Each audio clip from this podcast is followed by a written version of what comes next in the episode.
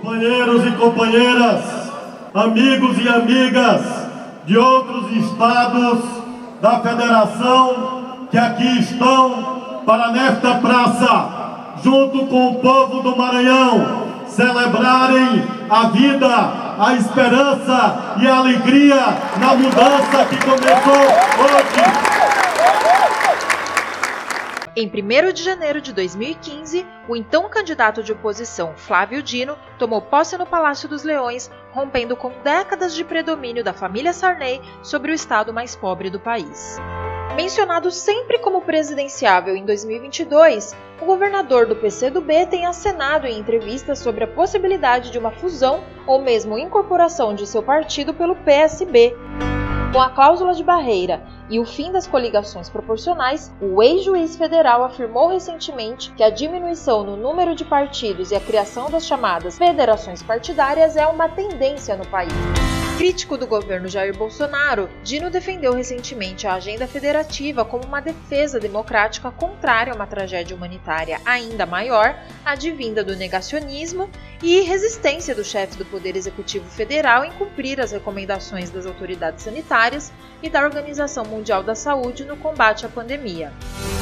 Os efeitos do coronavírus levaram também Helenilson Cunha Pontes, advogado tributarista e ex-vice-governador do estado do Pará, a propor um regime tributário de calamidade pública na ordem jurídica brasileira, com o objetivo de preservar os empregos e a atividade econômica do país. A situação é muito grave. Nós temos que usar a nossa inteligência agora é para apresentar alguma coisa para que as empresas não demitam, que essas pessoas continuem empregadas com renda pelo menos para comprar sabe, o alimento para levarem para casa. Eu acho que é isso que a gente tem que estar trabalhando. É o que, que a gente pode produzir para a sociedade com o nosso conhecimento. É o que, que a gente pode sugerir com a nossa experiência, com os nossos anos de estudo, com as horas que nós perdemos estudando e ganhamos de experiência na nossa vida profissional. Sabe? Sem emprego, esse país não vai gerar renda, não vai gerar lucro, não vai gerar ICMS, ISS, nada. Você está ouvindo o podcast Fronteiras do Direito, apresentado por mim, Letícia Menegassi Borges, Leonardo Branco e por Alexandre Evaristo Pinto, ambos conselheiros do CARP, todos professores, acadêmicos e palestrantes na área jurídica. Fronteiras do Direito.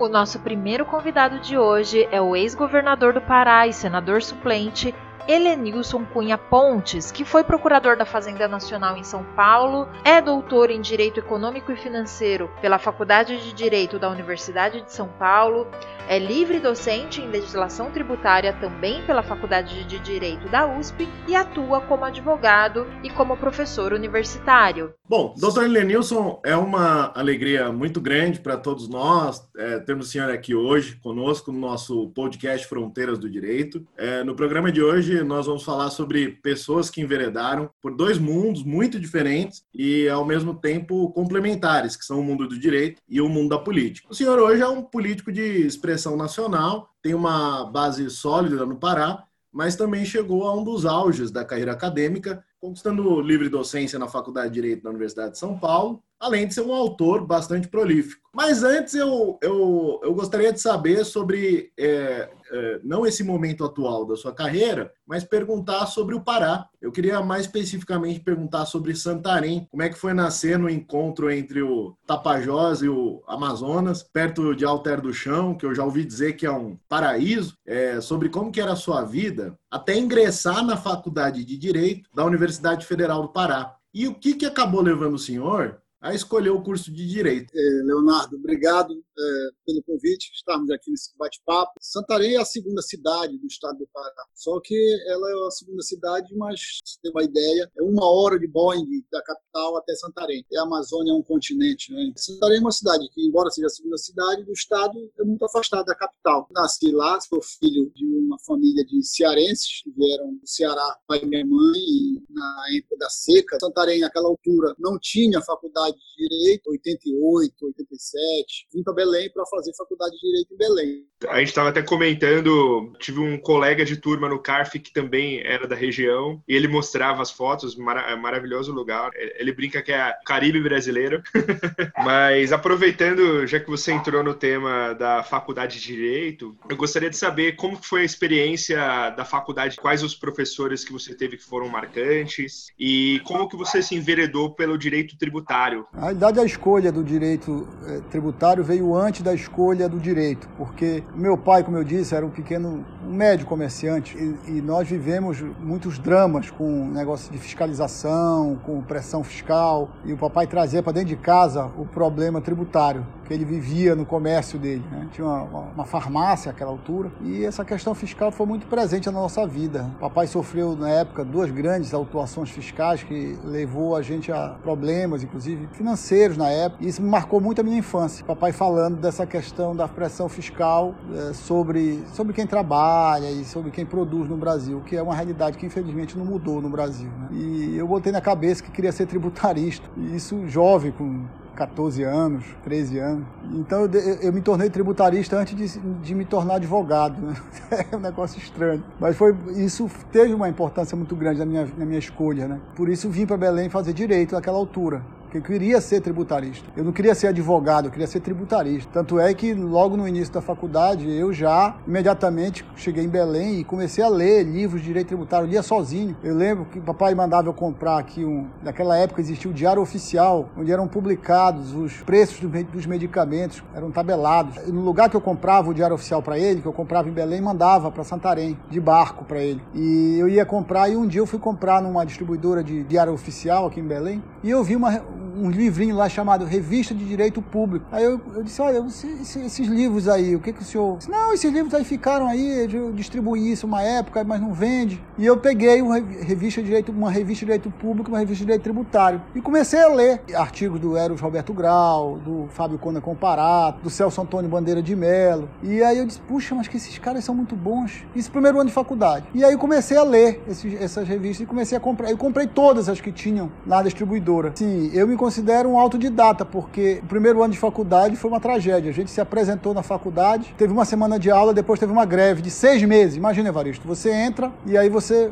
de repente, seis meses de greve. Tanto é que eu voltei para Santarém e fui para a Defensoria Pública, estagiar na Defensoria porque não tinha aula em Belém. Mas esse tempo todo acompanhado das minhas revistinhas de direito público e revistinha de direito tributário que eu tenho até hoje e que foram assim, meu pontapé inicial no conhecimento dos autores. Pra você ter uma ideia, direito financeiro direito tributário a faculdade nem tinha no currículo. Só tinha direito financeiro no último ano e, por acaso, no último ano teve outra greve e eu praticamente não tive aula também. Nós, na nossa turma de 93, nós somos praticamente autodidatas em direito, porque nós pegamos duas grandes greves. Naquela época, o curso de direito era de quatro anos, não de cinco como hoje. Você não tinha prova de OAB, você tinha matérias práticas. Então, foi um curso muito ruim.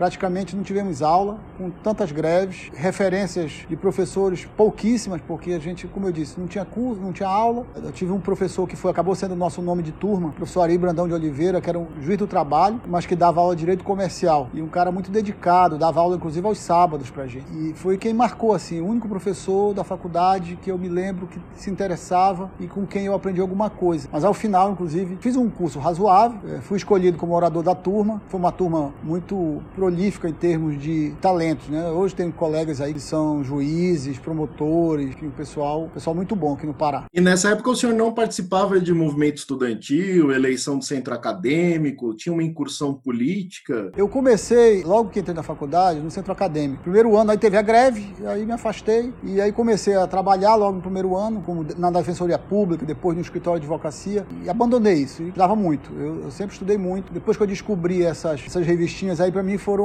foram a saída. Por isso que eu digo, a, melhor coisa que um aluno pode ter é um professor que dê as referências para ele. Não precisa dar aula. Se dessem as referências, já seria maravilhoso. E aqui no Pará, infelizmente, nem isso eu tive. Eu descobri esses autores sozinho. Meu sonho era, era ver de perto esse pessoal todo aí. É, o Celso Antônio, o Eros, o Geraldo Taliba, o professor Comparado. Realmente, é, hoje, é, a internet. Hoje são cursos à distância, antes era o conhecimento à distância, o papel dessas revistas na sua formação é muito interessante. É, é interessante porque é esse ponto que o professor Elenilson citou, né? As referências bibliográficas, elas são muito importantes como uma fonte de indicação. Muitas vezes a gente acaba aprendendo sozinho e o professor ele tem mais essa função de direcionar. Isso a gente vê bastante nos cursos de pós-graduação, principalmente estrito senso, né? Mestrado e doutorado. O professor e o orientador, eles acabam sendo mais direcionadores do que professores naquele sentido mais antigo da palavra, com aulas expositivas. A gente verificou que o seu doutorado na USP, ele já se inicia pouco tempo depois de você terminar a graduação em Direito ali na Universidade Federal do Pará. Queria que você falasse um pouquinho desse movimento, se foi essa leitura das revistas que te incentivou a seguir para a área acadêmica e que te fez ter essa curiosidade de vir para São Paulo buscar essa pós-graduação. E se puder também falar como é que foi a escolha do seu orientador, porque pelo que eu percebi, seu orientador era, assim como o senhor, uma pessoa que acabou enveredando pela política, apesar de ter uma carreira acadêmica extremamente sólida. São Paulo foi uma coisa de Deus, um acidente na minha vida, porque imagina o que é um, garoto de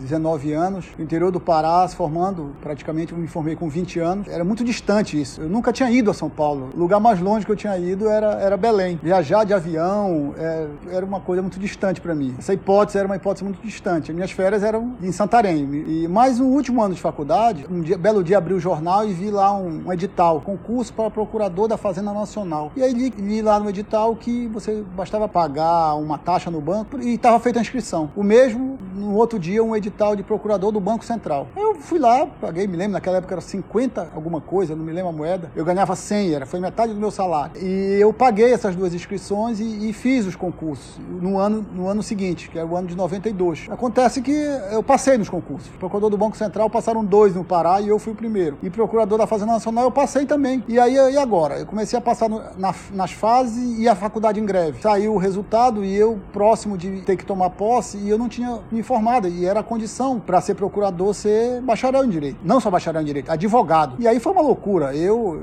no último semestre, em greve, fui até o reitor, mexi com essa faculdade inteira. Os professores foram muito solícitos, eu fiz prova na casa dos professores. O meu diploma foi assinado pelo reitor na reitoria. Foi uma loucura, porque a procuradoria do, do, do Banco Central saiu antes, saiu em dezembro de 92, saiu o resultado. Eu tinha que tomar posse no Banco Central. E eu consegui minha OAB em 30 dias aqui, uma OAB provisória, e fui tomar posse no Banco Central em janeiro de 92 com 20 anos de idade. E o Banco Central não me deu posse porque o, o funcionário disse que eu não era advogado à época da prova. E eu disse, ah, mas, mas eu não era obrigado a ser advogado na época da prova. Daqui a jurisprudência, eu sou obrigado a, a, a, cumprir na época da posse, não na época da prova. Ele disse, não, nós temos que consultar Brasília. E essa consulta a Brasília demorou mais ou menos uns 15 anos para vir o retorno. Eu entrei com mandado de segurança, não, não tive a liminar. Seis meses depois, junho, saiu o resultado da Procuradoria da Fazenda Nacional. E eu fui aprovado. E aí que eu fui para São Paulo. Quer dizer, aí eu disse, poxa, eu não, jamais iria para São Paulo porque eu não tinha condição de ir para São Paulo. Meu pai não ia me, bancar em São Paulo, né? Estudando, não tinha como. E como procurador, tive condições e meios para ir. Então fui para São Paulo porque eu virei procurador, só por isso. Dia 5 de julho de 93, eu tomei posse na Procuradoria da Fazenda em São Paulo. E aí eu estava em São Paulo, falei, agora eu estou em São Paulo, agora eu quero fazer mestrado. Meu sonho era fazer mestrado. E eu dizia para todo mundo, eu vou fazer um ano e meio de mestrado e volto para o Pará. E meus amigos de São Paulo diziam, você não volta nunca mais, você não volta nunca mais.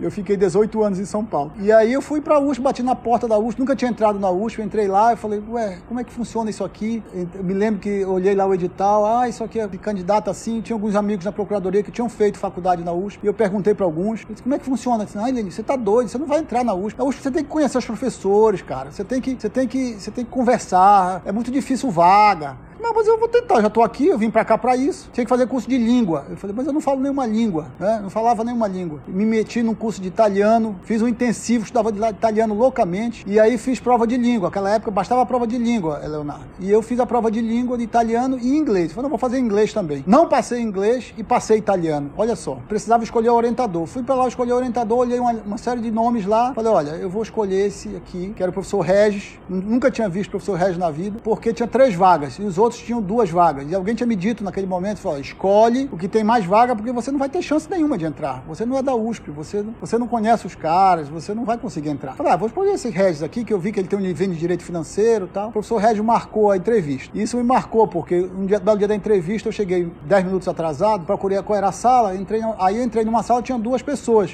Um, um de cabeça branca, depois me tornou meu amigo, que é o Baroni, e uma outra pessoa. E aí eu perguntei, é aqui que o professor Regis vai entrevistar? Aí o professor Regis, que eu não conhecia, respondeu, por acaso eu sou o professor Regis, aguarde lá fora, por favor. Ou seja, ali eu bati a porta e falei, já estou reprovado, o cara, o cara vai saber que eu nem conheço ele, né? E depois ele me chamou, fiz uma entrevista longa com ele, naquela época meu projeto de pesquisa, tinha que apresentar um projeto de pesquisa. Vejam só, meu projeto de pesquisa era indexação do orçamento público. Nós vivíamos época de inflação e eu propunha que o orçamento público fosse indexado em moeda constante. Pô, o professor Regis me apertou durante meia hora sobre as teorias de orçamento, do Digui, sobre as teorias francesas de orçamento, me apertou, me apertou. Acho que ele percebeu que eu tinha lido, tinha feito dever de casa, que eu tinha morrido de medo de pagar mico, né? O fato é que ele me aprovou. E eu entrei na USP e digo isso assim por um lance de sorte. Não Acho que foi um lance de sorte, porque hoje a gente sabe como é difícil, né? É, a gente ter uma vaga na Universidade de São Paulo é muito complicado. Mas logo no início eu procurei os professores que eu, que eu, que eu lia, que era o Eros, que era o Comparato. E eu tive uma identidade muito grande com o Eros Grau. Né? Desde,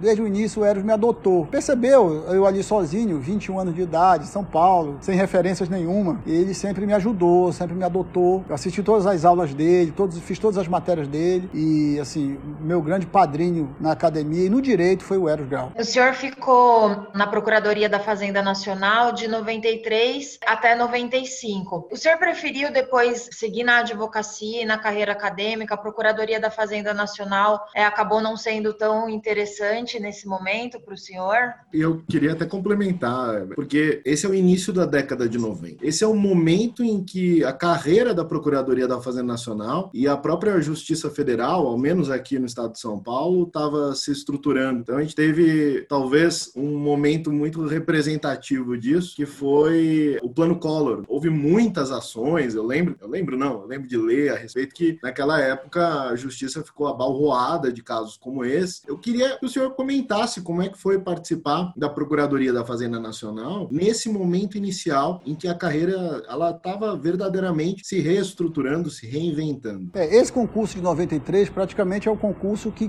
começa a Procuradoria porque antes a Procuradoria tinha poucos procuradores, antes a Procuradoria ela tinha uma vinculação ainda muito grande com a representação fiscal da Receita Federal, enfim. É a partir de 93 realmente que a Procuradoria começa a se organizar. Né? No final do ano houve a lei da AGU, né? E a Procuradoria começa a se organizar. Em São Paulo a estrutura era péssima, né? Eu lembro que a gente não, não tinha computador, né? Computador eu tive que comprar com o meu primeiro salário. Meu primeiro salário eu comprei o computador. É, e o computador eu levava, eu fazia as petições em casa. Não só eu, todos nós fazíamos as petições em casa porque a Procuradoria não tinha sequer computador para dar e eram milhares de processos para cada procurador, milhares. E a gente trabalhava na base do modelão, é, modelo para escritório A, para escritório B, para escritório C, para tese A, para tese B, para tese C. Era a, a, a época do, da, das ações em massa. Agora veja só, eu não tinha sequer sido advogado, porque eu tinha me formado naquele ano. E já começava como procurador tendo que contestar ações de grandes advogados, como o professor Ives e outros grandes advogados do escritório de São Paulo que estão até hoje, hoje em dia por aí. Foi um desafio desafio assim, intelectual para mim, porque eu teria que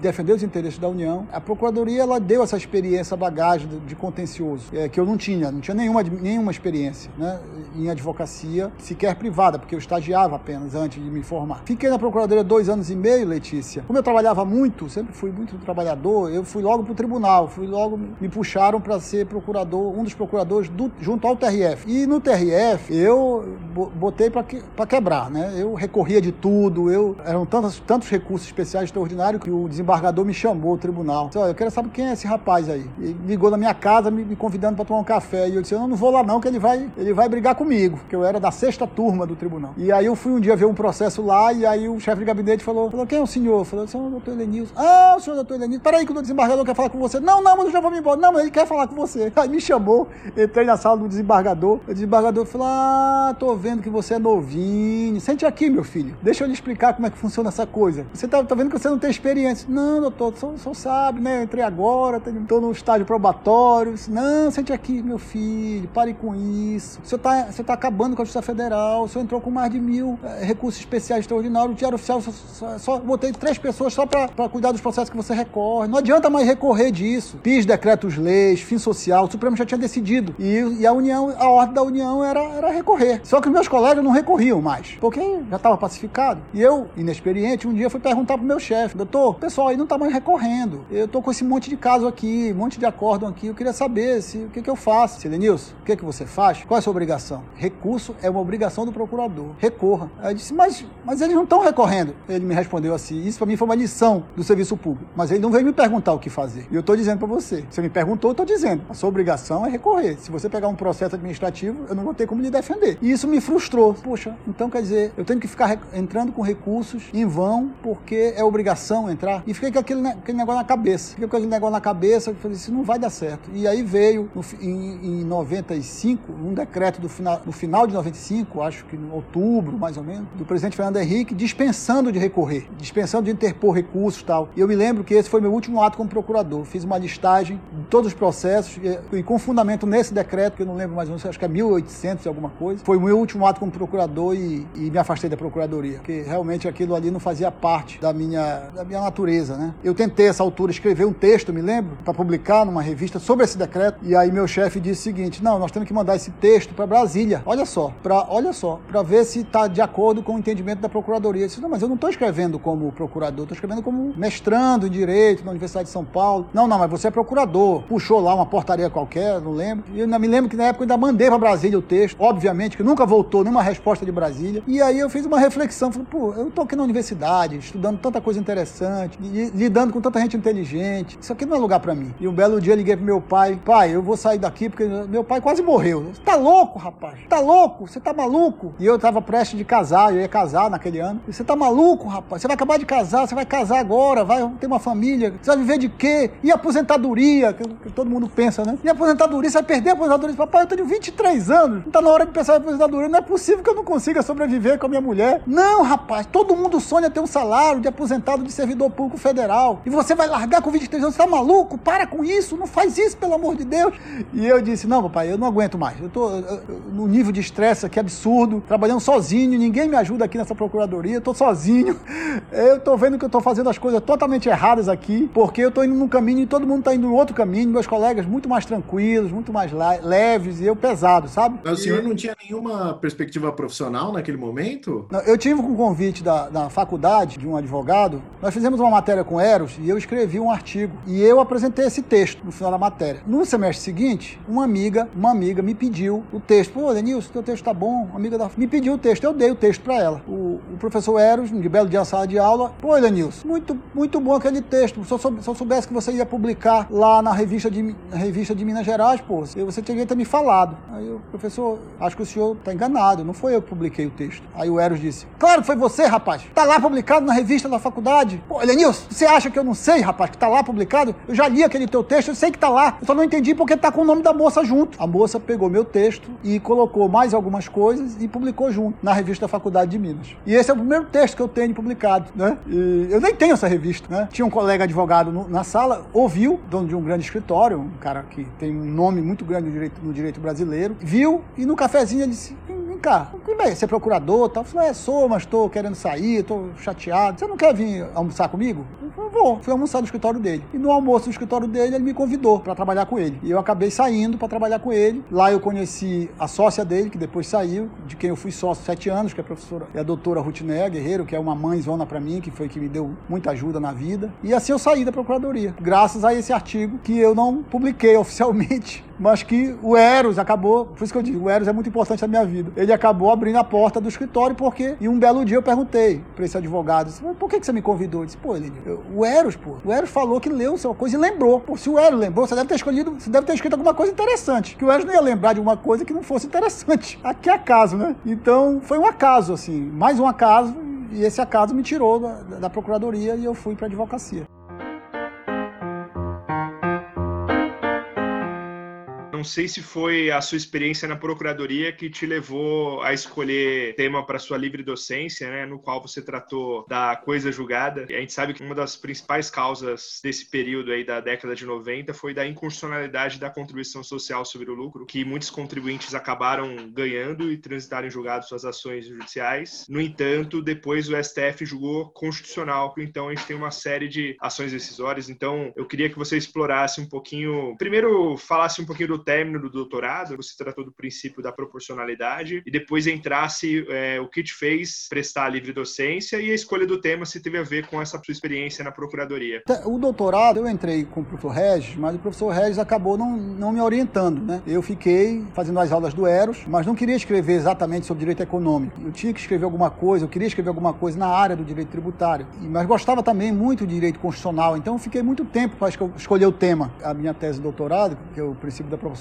que esse ano faz 20 anos e eu estou reeditando agora, depois de 20 anos resolvi reeditar, vai, deve sair até junho. Eu tenho muito pouco de direito tributário na tese, né? É muito mais de direito constitucional, de direito e teoria geral do direito. Mas nessa altura, depois, depois do doutorado, eu estava na advocacia e esse tema da contribuição social era um tema muito presente naquela altura. Se você olhar na época, praticamente todos os grandes processualistas, tributaristas escreveram sobre esse assunto. Engraçado que até hoje o Supremo ainda não decidiu isso, né? Ainda, tá, tem casos no Supremo para decidir afinal qual é o efeito dessa inconstitucionalidade. E aí eu disse, não, acho que a minha posição era uma posição contrária à, à maioria dos advogados que afirmavam a coisa julgada como uma coisa soberana, tal. E eu tinha lido muitos italianos na época, tinha lido muita coisa fora do Brasil e eu eu sempre tomei muito cuidado com essa coisa da perenidade da decisão judicial. Eu acho que essa coisa é uma coisa muito romana para os tempos atuais. O mundo é muito dinâmico e a perenidade é, ela, é, ela guarda uma certa incompatibilidade com a, o dinamismo da vida contemporânea. E àquela altura, essa coisa do,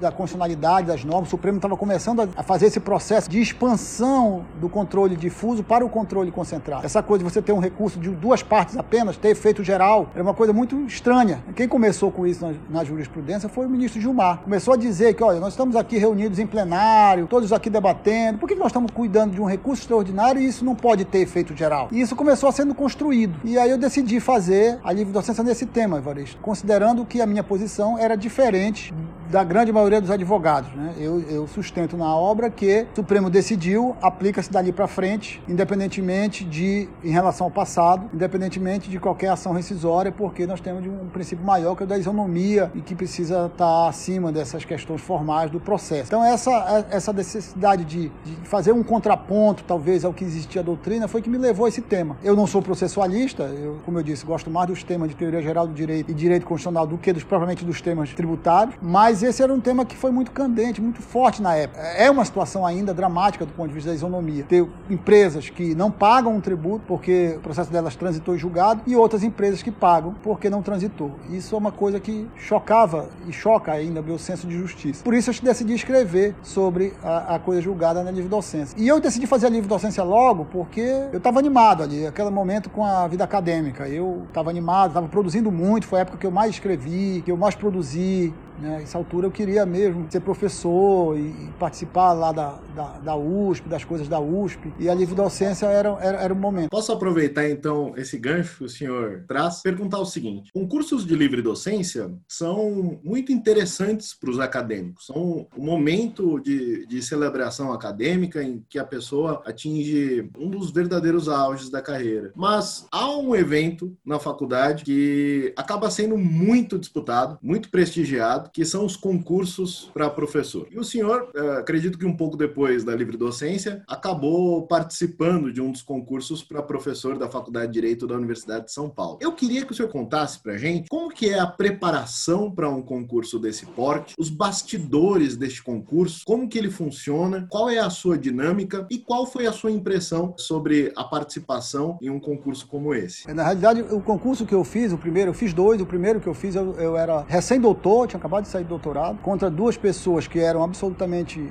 já juristas firmados, né, que é o professor Chueire, que já era livre docente, e o professor Heleno, que já era, não era livre docente ainda, já era doutor, né, mas já era, já era alguém que tinha muita experiência, já dava muita aula na PUC, do jeito muito já muitos artigos, etc. E eu era um doutor de poucos meses e acabei indo lá fazer o concurso de forma até meio ingênua. Eu estava muito fresquinho porque eu tinha acabado de fazer o doutorado, estava estudando muito. Então, ah, eu vou lá, não perco nada. Completamente outsider, nem conhecia os professores da banca, enfim. E eu acabei indo muito bem. Um conselho que eu dou a quem quer fazer concurso público em universidade pública para cargo de magistério, que você vai ser julgado ali não pelo seu conteúdo. Você não vai ser julgado ali pelas coisas que você fala, pelas coisas que você escreve. Você vai ser julgado ali pelo conjunto da obra. Quem é você, principalmente como você está inserido no processo político da universidade. Eu digo sempre que a, a política universitária, ela é mais cruel do que a política partidária. Porque na política partidária, você lida com o povo. O povo é um ente abstrato, né? não tem CPF. E lá não. Lá você lida com meia dúzia de pessoas que tem CPF, tem idiosincrasias, né? tem preferências e, e é muito complicado. Né? Para mim foi uma coisa muito frustrante. Como eu sou muito. Como eu saí de Santarém, a minha vida inteira eu fui fazendo as coisas com base no, no, no, no meu voluntarismo, na, nas coisas que eu fazia e que eu, eu achava que eu podia fazer as coisas com base apenas no meu esforço e que o meu esforço fosse fosse suficiente para conseguir as coisas. E esse é um tipo de coisa que o esforço não é suficiente. Esse é um tipo de coisa que tem outras coisas que não, não são dependentes só de você, só da, do seu próprio esforço. É real, quem quer isso realmente é, é um desafio que você não deve colocar como uma coisa, um objetivo da sua vida. Tem que ser alguma coisa que se acontecer, aconteceu. Não pode ser, eu quero ser, porque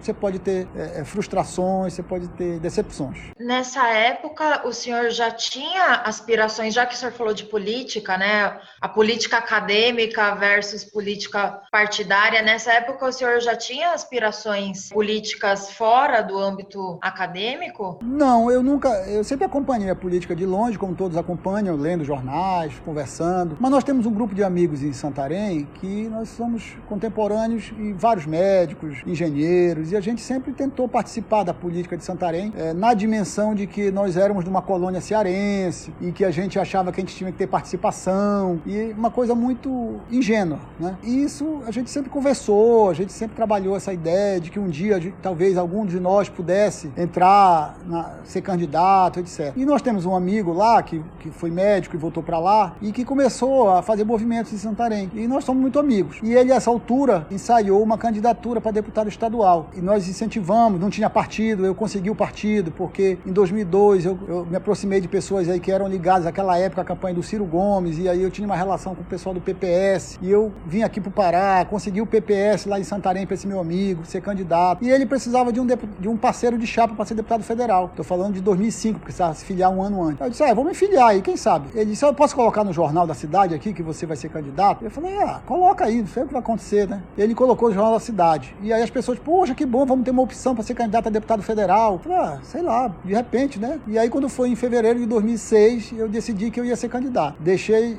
minha mulher em São Paulo, estava fazendo mestrado, àquela altura ela, ficou escrevendo a tese, a dissertação de mestrado, e eu vim para Santarém, sozinho, e fiquei em Santarém o ano de 2006, sendo candidato a deputado federal. Foi uma experiência sensacional, assim, do ponto de vista antropológico, porque eu peguei duas multas antes de começar o processo eleitoral e o que eu tinha para gastar na campanha naquela altura é, não dava nem para pagar as multas. Eu entrei em depressão, falei, como é que eu vou entrar numa campanha se em março já estou multado com mais do que o meu orçamento de campanha. Desse, meus amigos me ajudaram, falaram, não, vamos, vamos recorrer dessas multas, não é advogado? Vamos recorrer. Vamos recorrer, vamos pagar essas multas com salário de deputado. E aí eu recorri das multas da época e fiz a campanha. Tive aquela altura 28 mil e alguma coisa, quase 30 mil votos. Eu não tinha nenhuma noção de que era ser candidato a deputado federal, nenhuma, nenhuma. É, eu não tinha nenhum vereador me apoiando, nenhum prefeito, nada. Eu fiz um, um, um currículo meu, que a gente apelidou de amarelinho, onde eu tirei uma foto, botei minha foto e era todo amarelo e atrás tinha o meu currículo. Eu nasci não sei aonde, fiz não sei o quê, fui para São Paulo, estudei. E aí meu tio, que era meu marqueteiro, disse: Não, vamos, vamos, vamos espalhar esse currículo. Quanto mais gente a gente puder espalhar, a gente espalha. E esse meu currículo espalhou no Pará inteiro. Eu tive votos em todas as cidades do Pará e eu visitei três ou quatro só. As pessoas liam e diziam: Pô, esse cara é muito qualificado, esse louco quer ser candidato a deputado federal. Pô, esse cara é muito bom. E muita gente votou. Interessante isso. Por isso que eu digo que as pessoas de, de bem têm que entrar na política. E eu, minha campanha foi espalhar meu currículo. Era um papelzinho, né? Uma folhinha com uma foto minha. Meu material de campanha era esse. Só esse. Assim eu, eu fui, eu fiquei na primeira primeira suplência de deputado federal. É, evidentemente que depois foi uma frustração, né? Perdi, perdi um ano da minha vida nessa confusão. Falei, não, isso não dá para mim. Voltei para São Paulo. Falei, vou cuidar da minha vida, que é melhor. Essa altura eu já era livre docente. Voltei para São Paulo, comecei a advogar de novo, comecei a trabalhar de novo, remar de novo. Eu tinha meu escritório, o escritório que eu tenho até hoje, sozinho e tal. Comecei a trabalhar de novo, pagar as contas. Porque muitas vezes a gente se ressente da falta de pessoas mais qualificadas na, na política. Claro que nós estamos num Estado democrático, nada contra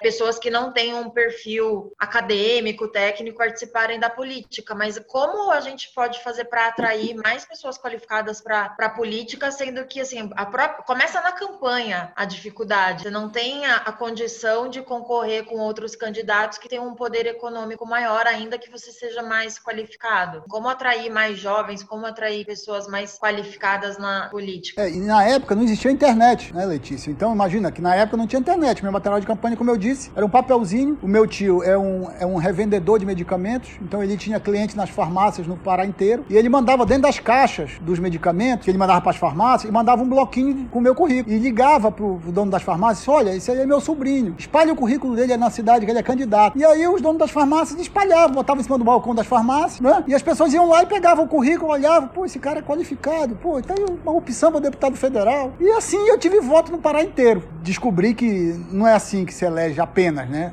Hoje sim, eu acho que hoje já dá para fazer isso, porque com internet, redes sociais, você tem uma, muita gente aí que se elege assim. O mundo real da política, você, principalmente com uma campanha de deputado federal, você precisa ter rede de relacionamento com quem faz política. Mas eu acho que hoje tem muito mais espaço para essas pessoas que têm vontade de ser candidatas e que têm o que dizer. Minha experiência foi assim, foi muito, foi muito boa, porque eu pude ver o que é o mundo real. Hoje eu vejo alguns comentaristas fazendo comentários sobre política e eu fico olhando, sabe, e fico fico, meu Deus, essas pessoas precisam ser candidatas. Quando alguém chega comigo dizendo que quer ser candidato, eu dou o maior estímulo. Por quê? Porque a pessoa precisa ser candidata para entender o que é o Brasil. Só entende o que é o Brasil quem já foi candidato. A vida real, o que é a política e por que o Brasil é o que é. Então não dá para fazer política lendo livro. É, é preciso ser candidato. Um dia que você for candidata, você vai entender o que é o Brasil. A gente começa a aprender a entender as pessoas, a conhecer a cabeça das pessoas, por que o Brasil é dessa forma e por que as coisas não mudam num passo de mágica. É preciso um longo processo processo de amadurecimento do Brasil para que a gente possa mudar esse estado de coisas. Sabe que a política é uma arte de conciliar interesses. Qual medida o direito é uma ferramenta, né, uma referência importante para o exercício da política? Porque a gente percebe que os profissionais de direito eles acabam se destacando na política. Então a gente tem uma série já de políticos históricos com formação em direito, obviamente não são todos, né? Teve destaques também de outras áreas, mas como que o direito acaba ajudando não só na atividade legislativa, né, para quem é poder legislativo, mas também no executivo, mas a política como um todo. Evaristo, a, a, ação, a ação dos governos, ela é uma ação juridicizada, né? Então nós do direito, quando a gente entra no Estado brasileiro, dentro dos governos, a gente está lidando com o direito desde o dia da posse, desde o ato de posse. Então assim, para nós que somos profissionais do direito, aquilo ali é um, é um campo vasto de atuação, né? Você se sente desafiado a fazer tudo, porque você olha e fala, puta, que tem uma dimensão de coisas que eu posso fazer aqui, que eu olhava distante, que agora eu estou aqui, eu posso fazer o profissional do direito na política, ele, ele é extremamente útil, ele é extremamente ouvido, porque é, não são poucos profissionais do direito que entram na política. Então, quando um profissional do direito entra, normalmente ele, ele é um, um participante qualificado, respeitado pelos outros participantes da política, porque normalmente alguém diz, não, se o, se o Evaristo falou isso, deve ser assim. Então, ele é advogado, ele é um cara, um estudioso, e ele, se ele falou isso, deve ser assim. O direito é muito, é até necessário na vida pública. Eu diria que é até perigoso para quem não tem nenhum conhecimento jurídico participar da vida pública, porque comete situações que não tem noção do que está cometendo, porque não conhece as consequências jurídicas dos seus atos. E a, a, atuação do Estado ela é toda juridicizada. É muito importante que os profissionais do direito participem. E é por isso que os profissionais do direito normalmente têm destaque quando entram na vida pública. Se tiverem competência, então, mais ainda. Se tiverem talento para a política, mais ainda. O campo de atuação é muito grande para quem é do direito na vida pública. Nilson, é interessante enxergar a cronologia da biografia do senhor, porque em 2004 o senhor estava defendendo a livre docência. Pouquíssimos anos depois, o senhor chega a um cargo de extremo prestígio na política, que é o cargo de vice-governador. Como que se deu essa trajetória? O que, que aconteceu nesse meio do caminho, já que o senhor ainda não se enveredava tanto pela política nacional, para que o senhor alcançasse esse posto político? Praticamente seis anos, é um tempo muito curto. Como é que se deu, então,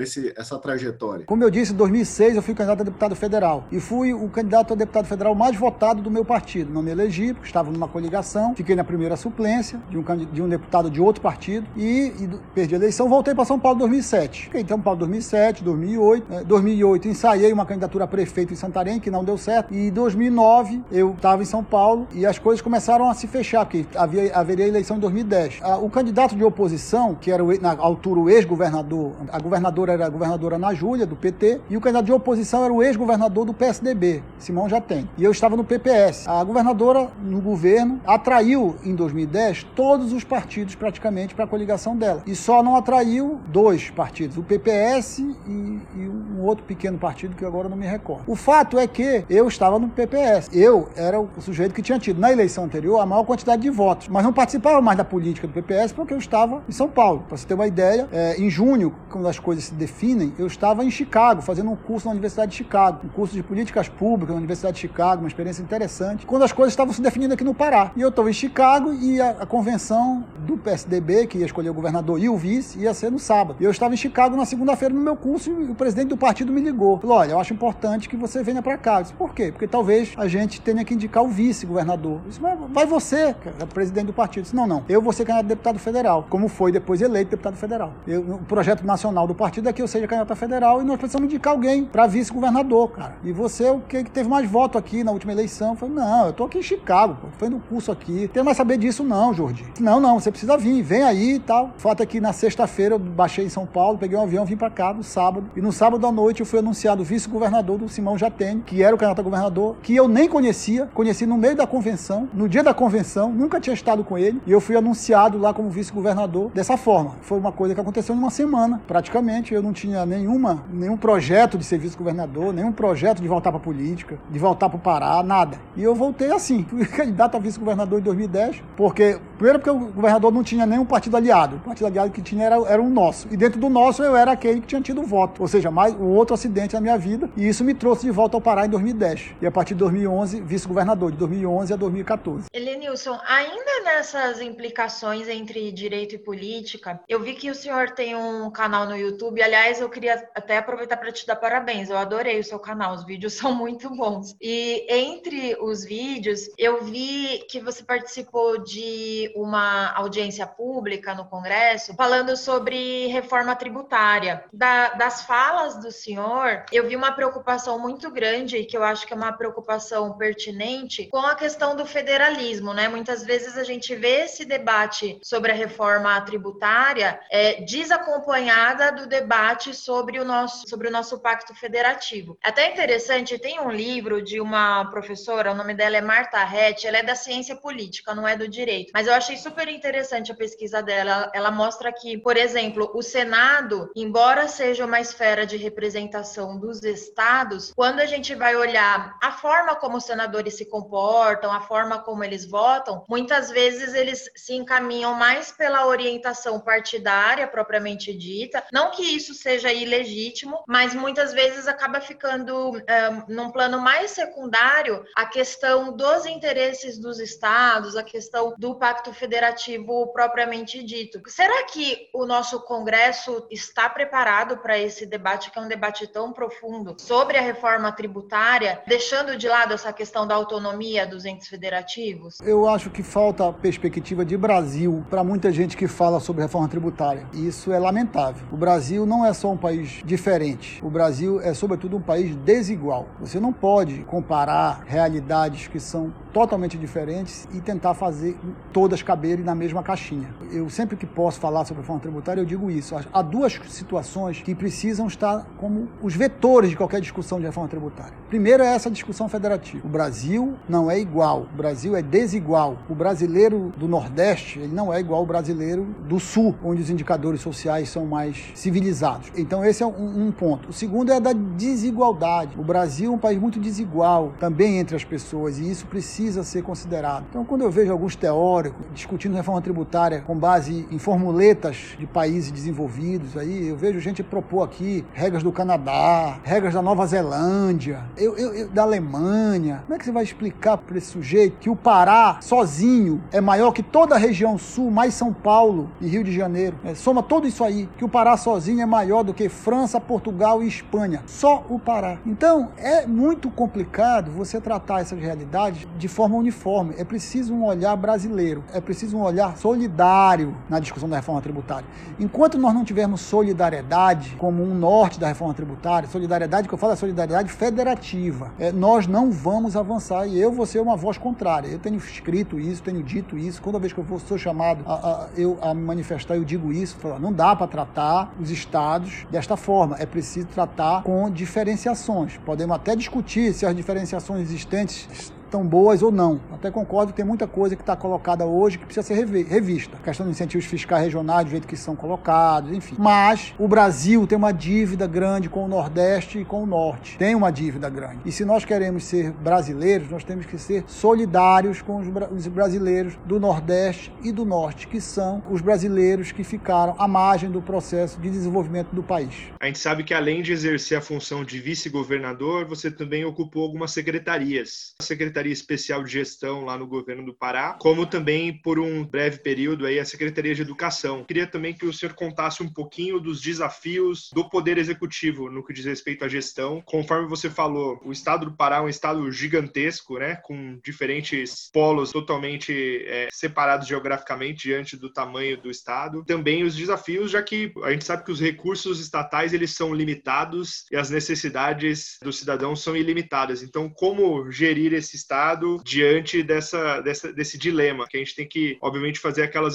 escolhas trágicas. Então, queria que o senhor contasse um pouquinho dessa experiência. A experiência no, no, no, Executivo foi fantástica, do ponto de vista pessoal, porque eu pude conhecer meu Estado. Eu, como eu disse, era de Santarém, vim para Belém, da Belém fui para São Paulo, não conhecia o Pará. E como vice-governador, eu conheci o Pará inteiro. Eu fui um, um vice-governador muito atuante, porque o governador Simão Jatene me deu muito espaço como vice-governador. Participei de tudo no governo, participava de cerimônias todo dia. Eu fui em determinado momento do governo, ele sinalizou que eu poderia ser o candidato a governador e ele não ia à reeleição. Então eu andei o Pará inteiro, eu conheci os problemas da gestão pública do Pará, a, a falta de recursos, fazer as escolhas trágicas entre uma escola e um hospital e ver a carência de recursos, a responsabilidade que é você ser governador, executivo no Brasil. Foi uma experiência pessoal extraordinária. Não me arrependo nem um minuto, foram quatro anos de muita, muita, muita experiência pessoal. O governador me deu muito espaço, como eu disse. A Brasília eu ia praticamente toda semana, eu, eu que representava o Pará nas discussões em Brasília de pacto federativo, de reforma tributária. É, ele não gostava de ir a Brasília, ficava mais no Estado e eu ia para toda semana lá. Toda semana praticamente estava em Brasília, no Senado, nas audiências na Câmara. Participei muito de muita coisa em Brasília, vi como é que funciona a Câmara,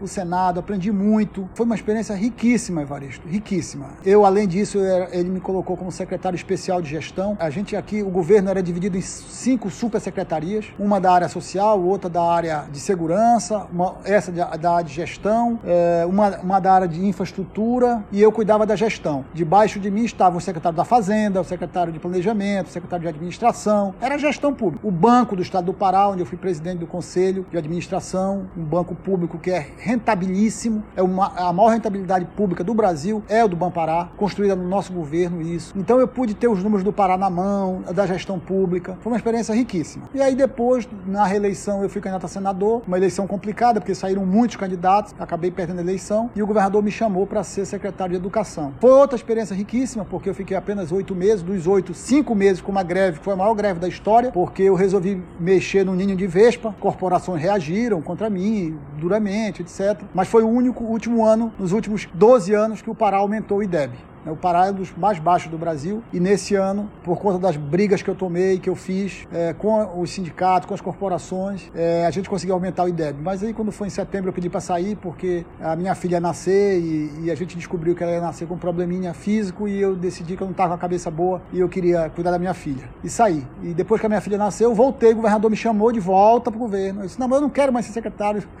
É, daí disse, não, não, vai ser secretário extraordinário de tudo aí. Como assim? Disse, não, dá um nome bonito aí. Secretário extraordinário de assuntos institucionais. Então tá bom, tu vai resolver tudo que é extraordinário. Então é o seguinte, negócio de reforma tributária, tu vai para Brasília, reforma previdenciária, tu vai para Brasília, é, empréstimos que o Estado tá, tu vai resolver lá na STN. Enfim, eu passei a ser o braço direito do governador. Minha sala era do lado da dele, né? E era um assessor, uma espécie de assessor especial do governador. Né? Eu não tinha orçamento, não tinha nada, tinha uma secretária apenas, e eu atuava ali como um assessor especial dele. Eu fiquei três meses apenas, quatro meses apenas, três ou quatro meses, e aí vi que, não, que era hora de voltar para o direito é, e que era hora de voltar para minha profissão. 16 eu voltei para o direito. E quando foi em 2018, eu, esse período todo eu como presidente do partido, houve um acordo político aqui e eu saí candidato a suplente de senador. O senador se elegeu e eu me tornei suplente de senador, que é o que eu sou hoje. Suplente de senador é uma expectativa de direito, portanto sou advogado e professor. Doutor Lenilson, o senhor é um político que gosta da academia, da sala de aula, ou o senhor é um acadêmico que fez incursões políticas? E quais que são os próximos planos? O senhor pensa em se candidatar nas próximas eleições? Eu nunca fui muito de sala de aula. Né? Leonardo. Eu sempre fui, eu sempre gostei mais de estudar, talvez, do que ficar dando aula. Eu gosto de, gosto de escrever, né? E gosto de dar palestra, de dividir as coisas que eu, que eu estudo com as pessoas, mas eu não, eu, eu não gosto de ter esse compromisso de sala de aula, né? Eu nunca fui professor, por exemplo, de graduação, né? Eu nunca, nunca, nunca topei da aula de graduação. Eu gosto de ser chamado para falar sobre um tema. Eu então não sou, eu não me considero um professor como professores normais são, né? Quer dizer, de ter turma, de, de corrigir prova. Eu nunca fui, nunca nunca fui esse tipo de professor. Admiro muito quem tem esse talento, essa dedicação. Não é meu caso, eu não tenho. Eu gosto de participar, gosto, gosto de ler, gosto de estudar, mas eu não sou daqueles que fica dentro da sala de aula. A política, como eu disse, ela faz parte da minha atividade porque eu sou presidente do partido. O partido aqui no Pará é muito forte. Sob a minha presidência, nós elegemos três deputados federais na primeira eleição e três deputados estaduais. Perdi a eleição para senador, continuei na presidência, de novo elegi três deputados federais, três deputados estaduais. Hoje, por exemplo, o, Pará, o PSD aqui no Pará é a maior bancada de deputado federal. Nós elegemos mais deputados federais do que o partido do governador. Né? Então, o, PSD é muito forte aqui. Eu, eu organizo o partido aqui, tento juntar as pessoas, tento unir. E a minha participação política é essa. Sou suplente de senador até 2026, são oito anos. Não tenho intenção de ser candidato na próxima eleição, não é meu desejo. E se for candidato, é apenas a única meta que o partido coloca é a candidatura a senador, porque a deputado federal nós já temos candidatos fortes, importantes. Eu tenho uma condição de árbitro, porque sou presidente, não posso me colocar junto com os candidatos a deputado federal. Eu tenho que respeitar os espaços deles, administrar com eles o partido e não me colocar como concorrente deles. Então, antecipadamente, eu já me coloco como não candidato a deputado federal. Talvez candidato a senador é uma possibilidade, mas no momento não tenho pretensão de ser candidato, não. O nosso segundo convidado de hoje é o atual governador do Maranhão, Flávio Dino. Formado em Direito pela Universidade Federal do Maranhão e mestre em Direito pela Universidade Federal de Pernambuco, foi juiz federal de 1994 até 2006, tendo presidido a Associação Nacional de Juízes Federais. Também foi secretário-geral do Conselho Nacional de Justiça, mas deixou a magistratura para se candidatar ao cargo de deputado federal, mandato que exerceu até 2011. Em 2014, se candidatou ao cargo do governo governo do estado do Maranhão e foi eleito com 63% dos votos válidos, sendo o primeiro governador eleito, mesmo não tendo sido apoiado pelo partido do governo, e a segunda vez em que um candidato do grupo político liderado por José Sarney não é eleito. Foi reeleito em 2018 e atualmente está em seu segundo mandato como governador do estado do Maranhão. É, governador, é uma alegria muito grande ter o senhor aqui conosco hoje no podcast Fronteiras do Direito, não só pela sua carreira, já que o senhor é alguém que conheceu por dentro os três poderes da República, mas também porque seu nome hoje é sempre lembrado como um dos políticos mais proeminentes do cenário atual e é tido como uma saída pela esquerda para 2022. É, mas o foco do nosso programa hoje é outro. Nós gostaríamos de falar sobre o jurista, é, e nesse quesito, o currículo do senhor é cheio de predicados, como nós vamos ter a oportunidade de conversar. O senhor nasceu em 68, em São Luís, no auge do regime militar, é, e o seu pai, o doutor Salvio Dino, que também é advogado, ele era deputado estadual e já tinha sido cassado naquela época. Pelo que eu li, ele foi eleito depois, em 74, novamente pela Arena, e na época o senhor tinha seis anos de idade, né? Com dois irmãos, um deles o doutor Nicolau Dino, que foi inclusive o mais votado para a Procuradoria-Geral da República na sucessão do Rodrigo Janot. Eu gostaria de começar perguntando como que era o ambiente da sua casa, que no final acabou abrigando pessoas que acabaram tendo um relacionamento muito próximo com o direito e com a política. Eu queria saber um pouco como é que foi a criação de vocês, é, o que, que levou o senhor já muito prematuramente, é, já lá no Colégio Marista que o senhor frequentou, a ter chegado a presidir o Grêmio Estudantil? Leonardo, eu é, nasci de uma família realmente vinculada muito fortemente ao direito, porque meu avô saiu do Amazonas, ele era de Taquatiara, perto de Manaus, para estudar direito em Belém, no começo do século XX, porque era a única faculdade que havia aqui na região norte. Você tinha Recife, claro, uma, uma escola tradicional no Brasil. Porém, para a Amazônia, o Maranhão é quase Amazônia também, a referência era Belém. E de Belém ele veio para o sul do Maranhão, é, ser promotor de justiça. Começo, na década de 20.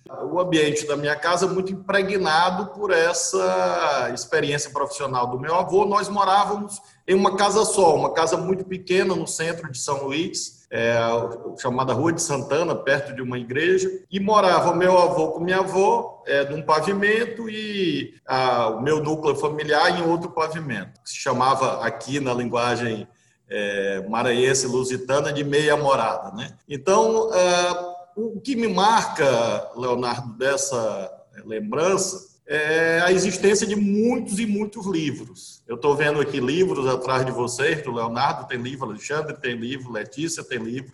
Então, a minha vida foi isso. Desde muito, a minha primeira lembrança é um monte de livro, porque tinha livro tanto na casa do meu avô, livros maravilhosos, que infelizmente grande parte se perdeu ao longo do tempo, e que meu avô lia muito, e livro na nossa casa, com meu pai, minha mãe, enfim é, tinham também essa vinculação. Então, é, a primeira lembrança é essa. E acho que isso foi decisivo para essa inclinação, assim, por, pelo estudo, por ler, etc. Muitos livros jurídicos. Depois, aquilo que você menciona, Leonardo, a experiência política do meu pai fez com que, muito criança, eu me interessasse de saber, por exemplo, o que era anistia, é porque, exatamente por conta dessa trajetória, meu pai ficou 10 anos com direitos políticos suspensos, é, ele foi um dos primeiros a ser caçados em 1964, em abril já de 64. Então, isso influenciou. Eu diria que, sem dúvida, os aspectos familiares foram decisivos para essa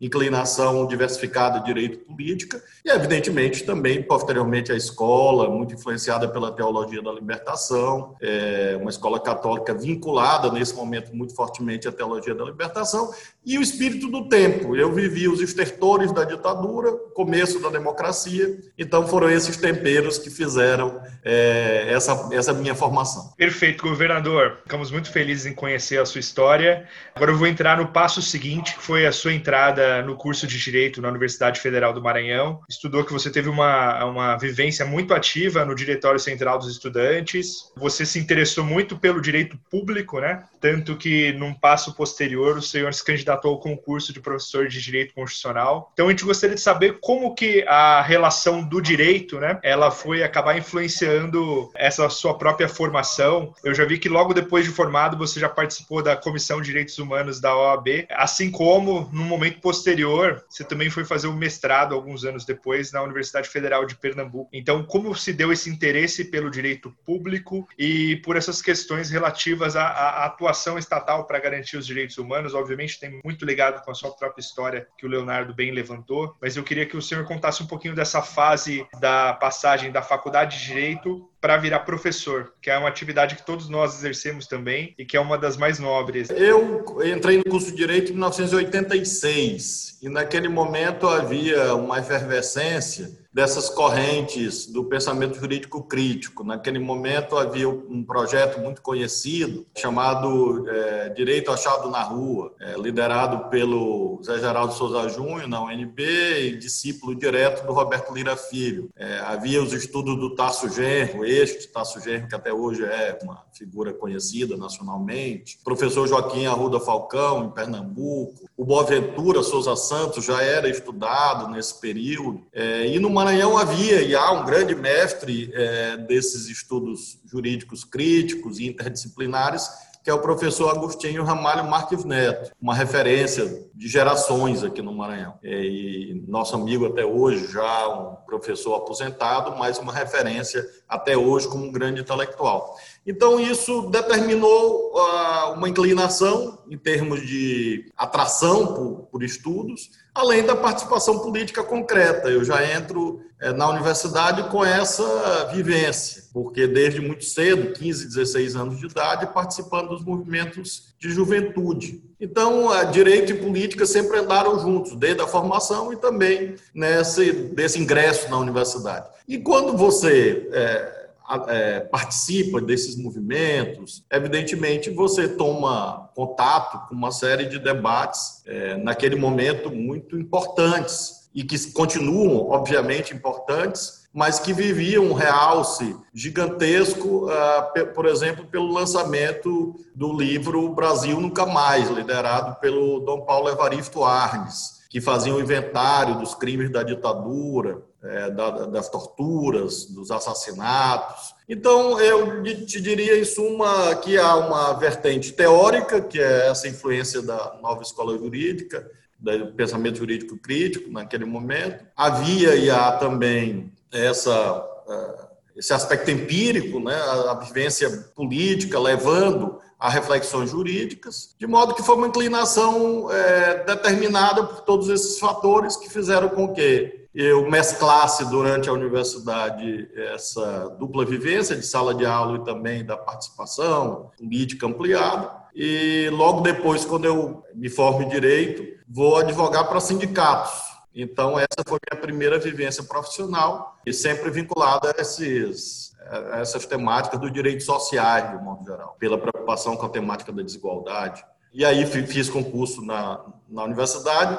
É uma, um, um, de, um, detalhe meio é, fora, digamos, dessa linearidade aparente foi o concurso de juiz federal que eu fiz meio, meio por acaso, porque não era um planejamento, ah, vou fazer concurso para juiz federal. Governador, aproveitando que o senhor é, falou do concurso, me chama a atenção o senhor falar que foi por acaso, porque o concurso da magistratura federal, a gente sabe que é um dos mais difíceis do Brasil, é extremamente concorrido. O senhor foi aprovado em, em primeiro lugar. Como, como fazer um concurso por acaso e passar em primeiro lugar? Se eu te disser, Letícia, eu fui inscrito quase compulsoriamente pelo meu irmão, o Nicolau, que foi aludido pelo Leonardo. O Nicolau já era procurador da República. E aí eu é, fui inscrito quase compulsoriamente. Ele disse insistentemente: olha, o prazo de inscrição é hoje, vai lá, faz, é um teste, enfim. E aí ele, é, eu lembro bem, nesse tempo, acho que nem havia ainda telefone celular, não havia, isso foi em 1993. Ele ligou no telefone fixo, sei lá, da minha casa e disse: olha, o prazo é hoje. E eu fui lá fazer. Então,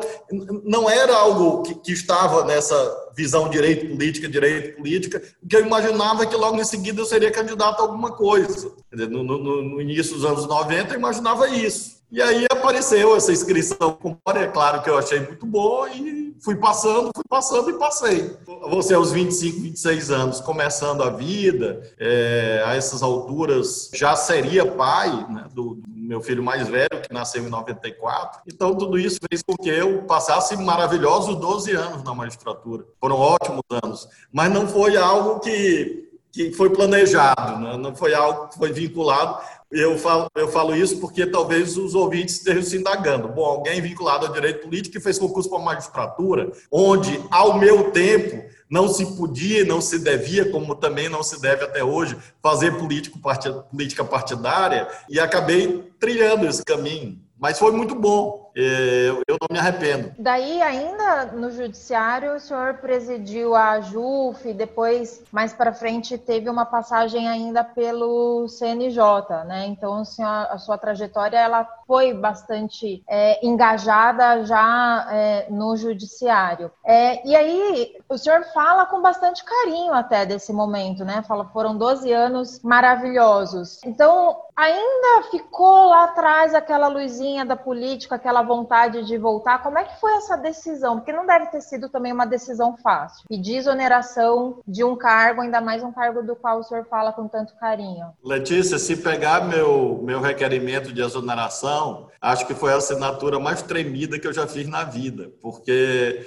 era uma de fato marcada por muita dúvida, por, é, por conta de todos os aspectos que presidem nossa vida. É, é, é, normal, é inato, é instintivo do ser humano. E, e, portanto, não havia 100% de certeza. Como também não há até hoje 100% de certeza. Se eu disser que há, é, não é verdadeiro, embora eu também me orgulho muito, muito da trajetória política aqui no nosso estado, mas é uma decisão difícil que foi tomada numa, numa é, determinada circunstância em que eu identificava que ou seria naquele momento ou não seria, porque eu já estava há muitos anos morando em Brasília. Eu já estava naquele momento sete anos fora do Maranhão, é, exatamente porque tinha ido a Brasília e aí assumido de, de, diferentes funções da associação. Eu fui seis anos diretor da associação, fui presidente da associação. Foram três mandatos dos quais participei. Depois CNJ,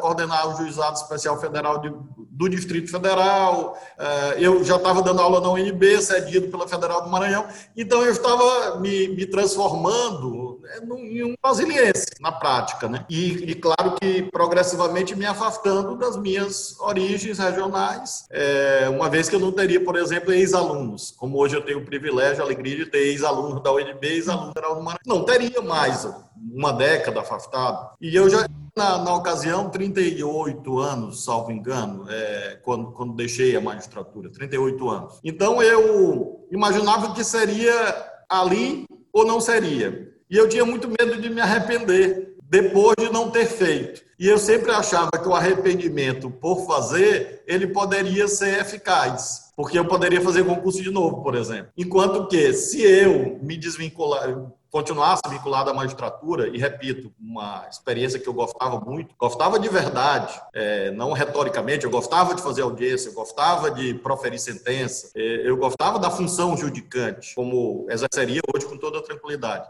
Mas eu poderia voltar enquanto que a política ou seria, né, na, na, minha visão, ou naquele momento ou não seria. E essa foi a razão pela qual eu, eu tomei essa decisão e graças a Deus foi, foi bem sucedida até aqui. Governador, para explorar um pouco mais esse período específico de sua vida, eu sei que o senhor tem uma obra acadêmica que é a função realizadora do Poder Judiciário e políticas públicas no Brasil. E nessa obra o senhor defende uma postura ativa dos juízes na concretização dos direitos humanos. Como lembraria o Montesquieu, uma frase que eu já vi o senhor referi, os homens não são governados por anjos. Então, o limite dessa postura ativa seriam as leis. E normalmente, quando a gente fala a respeito de ativismo, é aquele consequencialista das decisões judiciais. Mas eu queria que o senhor contasse para a gente um pouquinho mais sobre o ativismo do juiz, da pessoa do juiz, na política judiciária. Como é que foi a sua gestão à frente da JUF como um magistrado jovem e também como é que foi estar à frente da, do CNJ? Como é que o senhor vê o papel dessas instituições hoje em dia? No caso da JUF, da associação, é, foi uma aproximação natural por conta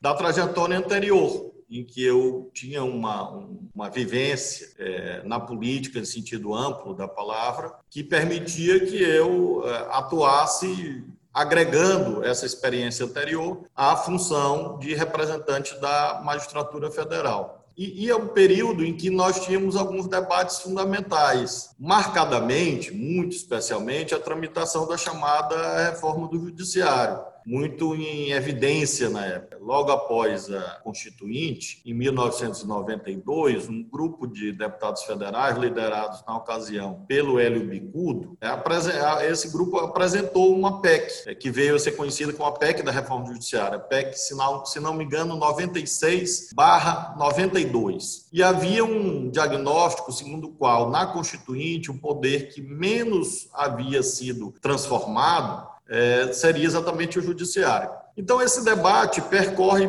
todos os anos 90 é, e entra pelo, pelos anos 2000. Então, a minha participação na associação é, foi muito marcada por esse debate. E lembremos que, posteriormente, a emenda constitucional 45, é, que é de 2004, salvo engano, acabou por introduzir é, mudanças fundamentais, entre as quais, exatamente, a criação do Conselho Nacional de Justiça. Eu lembro que quando o ex-presidente Lula assumiu a presidência, houve uma reunião em que estávamos, entre outros, o ministro Márcio Tomás Bastos, saudoso ministro da Justiça, acompanhado pelo advogado Sérgio Renault, estava o vice-presidente do Supremo, que assumiria a presidência, Nelson Jobim. Eu estava, o professor Joaquim Falcão e mais algumas pessoas. Foi, é, é, esse encontro foi na casa de um advogado chamado Piquet Carneiro. E nós debatemos isto.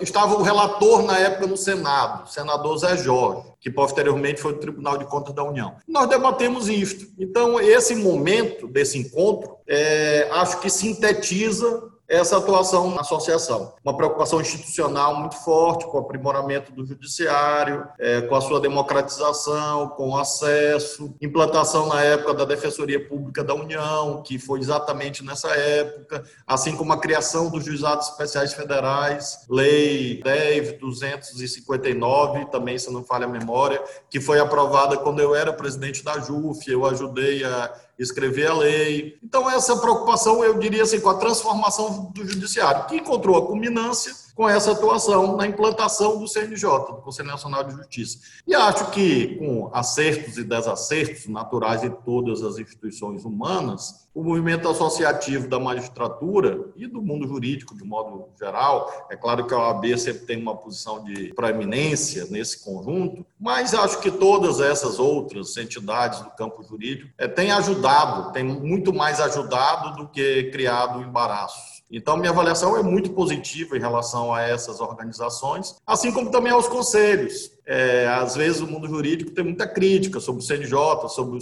Conselho Nacional do Ministério Público, CNMP, mas mesmo comissões, lacunas, falhas indiscutíveis, pelo menos hoje você tem um protocolo, né? você tem onde reclamar.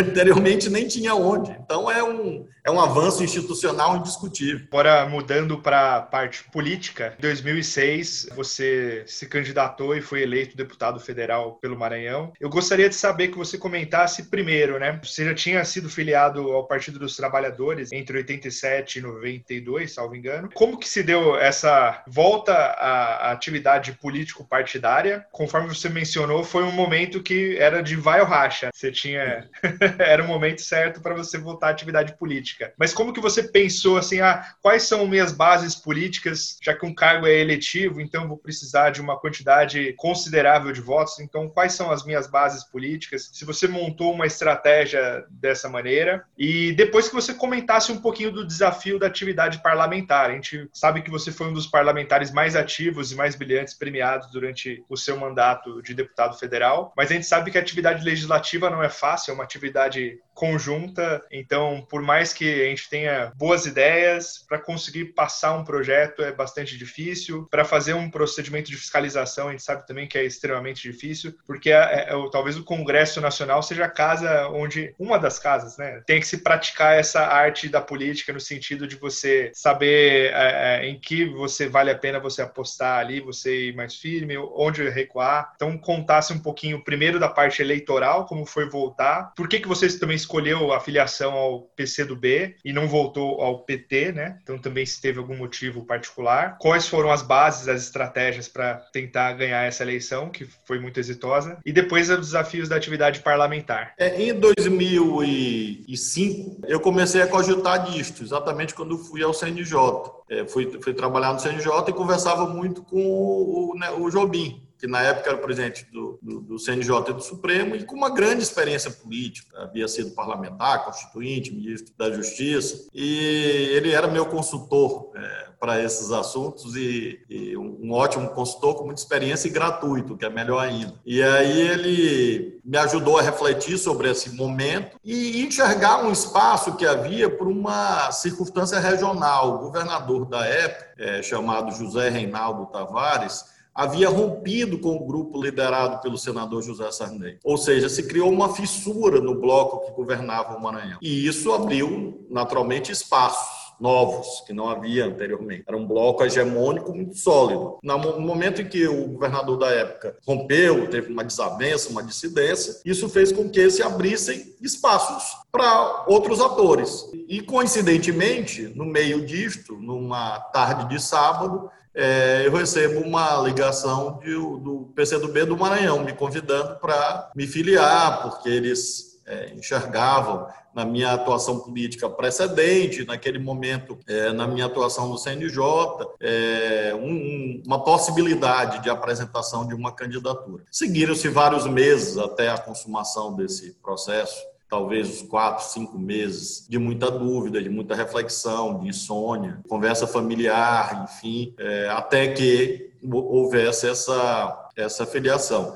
E o espaço eleitoral foi se dando de múltiplas formas, desde a participação política no movimento estudantil, você tinha muitos amigos que se incorporaram no movimento sindical, também lideranças políticas do, do, interior do Estado, que, por intermédio de outras tantas lideranças, é, se incorporaram é, a esse projeto. Então, foi uma candidatura bastante ampla, tanto que ela foi uma das, uh, resultou numa das maiores votações da época, quarta maior votação do Estado. Então foi, foi uma candidatura como eu acho que deve ser, não era uma candidatura apenas da esquerda política, era uma candidatura mais ampla, de setores políticos tradicionais, do movimento sindical, da juventude, de amigos, enfim, e que acabou, eu na época tive votos praticamente do Estado inteiro, porque categorias profissionais apoiavam, é, o pessoal do direito muito fortemente, né, isso, a base jurídica, assim, advogados, estudantes, magistrados, promotores, etc.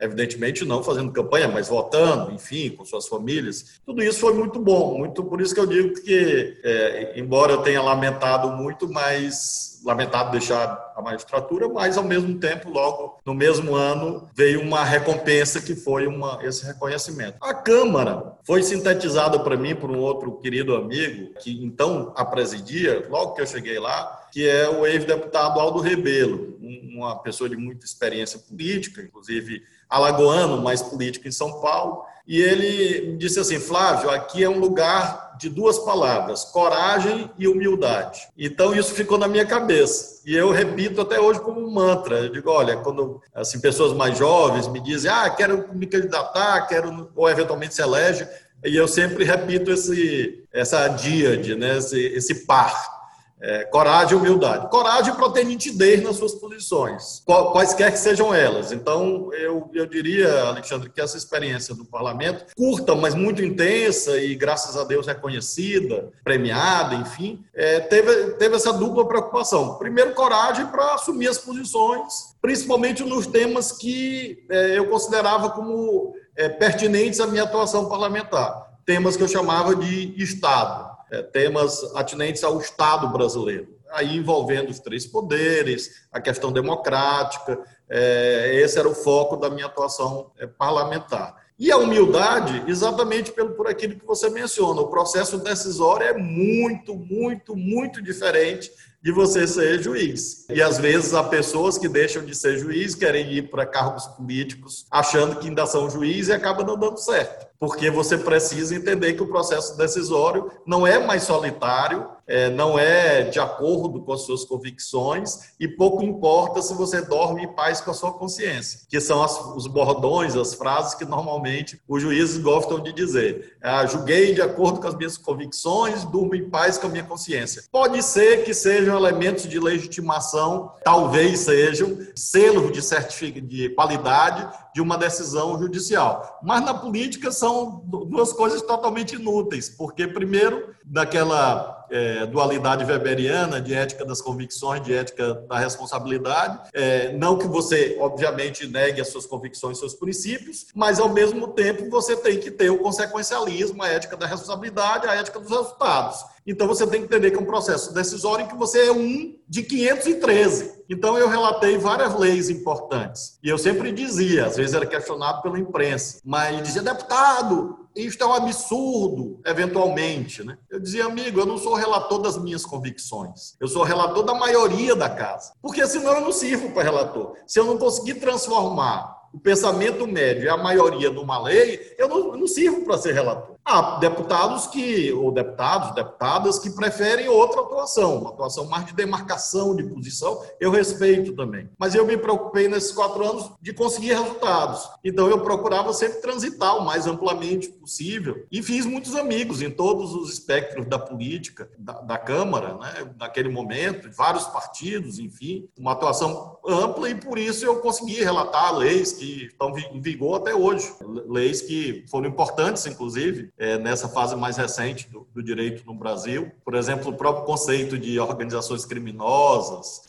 É, a lei é posterior, mas eu fui relator num certo momento na Câmara. A lei foi aprovada depois, é, foi aprovada já em 2013, salvo engano. É, mas eu atuei como relator lá na Câmara. É, lei sobre juizados especiais da Fazenda Pública, muita mudança no Código de Processo Penal é, várias leis de alteração do Código de Processo Penal, exemplo da mudança do Tribunal do Júri, é, a, a, primeira lei que tratou de uso de internet em eleições, que hoje é um tema absolutamente em voga, e naquele momento eu já dizia que não poderia ser o vale tudo, não poderia ser é, o cenário robesiano, que tinha que ter regulação. E, na época, muita gente, inclusive da esquerda, me criticou. É, basta ir na arqueologia do processo legislativo e encontrar lá gente que dizia: não, o Flávio Dino quer fazer censura. Eu dizia: não é censura, é regulação, porque isso vai se voltar contra o processo político para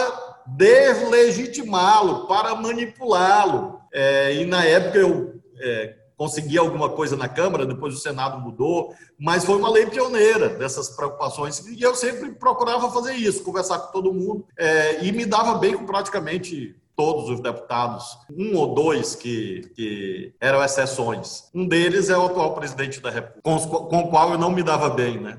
porque era impossível, pela, pelo imenso fosso de, de, de posições, né? de convicções. Ali era impossível, porque a minha gramática, o dicionário não, não permitiam que houvesse um diálogo com ele, porque é, são totalmente diferentes em relação à, à, visão de mundo que ele tem. Depois desse período do legislativo, o senhor começou a disputar o poder executivo em 2008, depois em 2010 contra um clã muito tradicional e poderoso, que é a família Sarney. Pelo que nós temos conversado com outros juristas que também foram para a política nesse programa, é, o poder executivo é um poder que envolve decisões rápidas com efeitos muito grandes sobre a vida das pessoas. Né? O senhor teve uma experiência no Executivo Federal em 2011, na Embratur, a convite do governo Lula na preparação da Copa do Mundo, das Olimpíadas do Rio de Janeiro. E logo depois, em 2014, o senhor foi eleito governador do Maranhão no primeiro turno, com 64% dos votos. Eu sei que a educação tem sido uma prioridade é, do seu governo, é, com o programa Escola Digna, o programa Sim Eu Posso, de redução do analfabetismo. E por isso mesmo o senhor foi reeleito governador também no primeiro turno, batendo novamente a governadora Rosiana Sarney. Como é que é a visão de alguém que ocupa o cargo de governador do estado sobre o direito? Que é alguém que nomeia desembargadores, é alguém que nomeia o secretário de justiça, alguém que precisa lidar com questões difíceis e sensíveis. E eu dou como exemplo aqui não só a educação, mas também questões como segurança pública, desmilitarização da política militar. Qual que é a visão do senhor no cargo de governador sobre é, esses aspectos tão importantes do direito? É, primeiro, eu, eu, você, Leonardo, lembra é, as minhas derrotas eleitorais e, eu, e, e me ensinaram muito. Eu chegou um certo momento que eu já tinha mais perdido a eleição do que ganhado, porque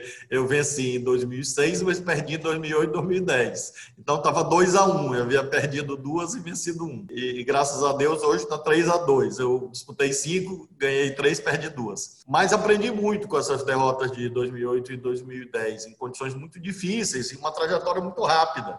Lembramos que em quatro anos eu, eu saí da magistratura e virei candidato a governador assim muito rapidamente. E perdi, de fato, as eleições de 2008 e 2010. Em ambas fiquei em segundo lugar. E eu brincava sempre, havia um comercial na época que dizia: "Você quase foi isso, você quase foi aquilo". E eu dizia: "Esse aí sou eu, eu quase fui prefeito, quase fui governador". É preciso sempre preservar o senso de humor é, para levar adiante. E afinal houve essas duas vitórias importantíssimas em primeiro turno no meu estado, em condições ambas muito difíceis, porque em 2014 nós conseguimos pela primeira vez na oposição derrotar o grupo Sarney. Isso e, e praticamente em um século, o governo, o candidato do governo nunca havia perdido a eleição. Com uma outra exceção, não é algo que seja simples envolve um processo de acumulação e uma arquitetura política é muito delicada. Em relação a, a 2018, também porque você está se submetendo a um plebiscito contra o seu trabalho. No meu caso, de 2015, quando assumi o governo até hoje, sempre em condições muito difíceis, por conta da recessão econômica, país em dificuldades desde então, dificuldades políticas, econômicas, fiscais, sociais. Então, tem sido muito desafiador garantir que, no momento de é, máxima escassez de recursos, nós consigamos ampliar serviços públicos, que esse é o foco da,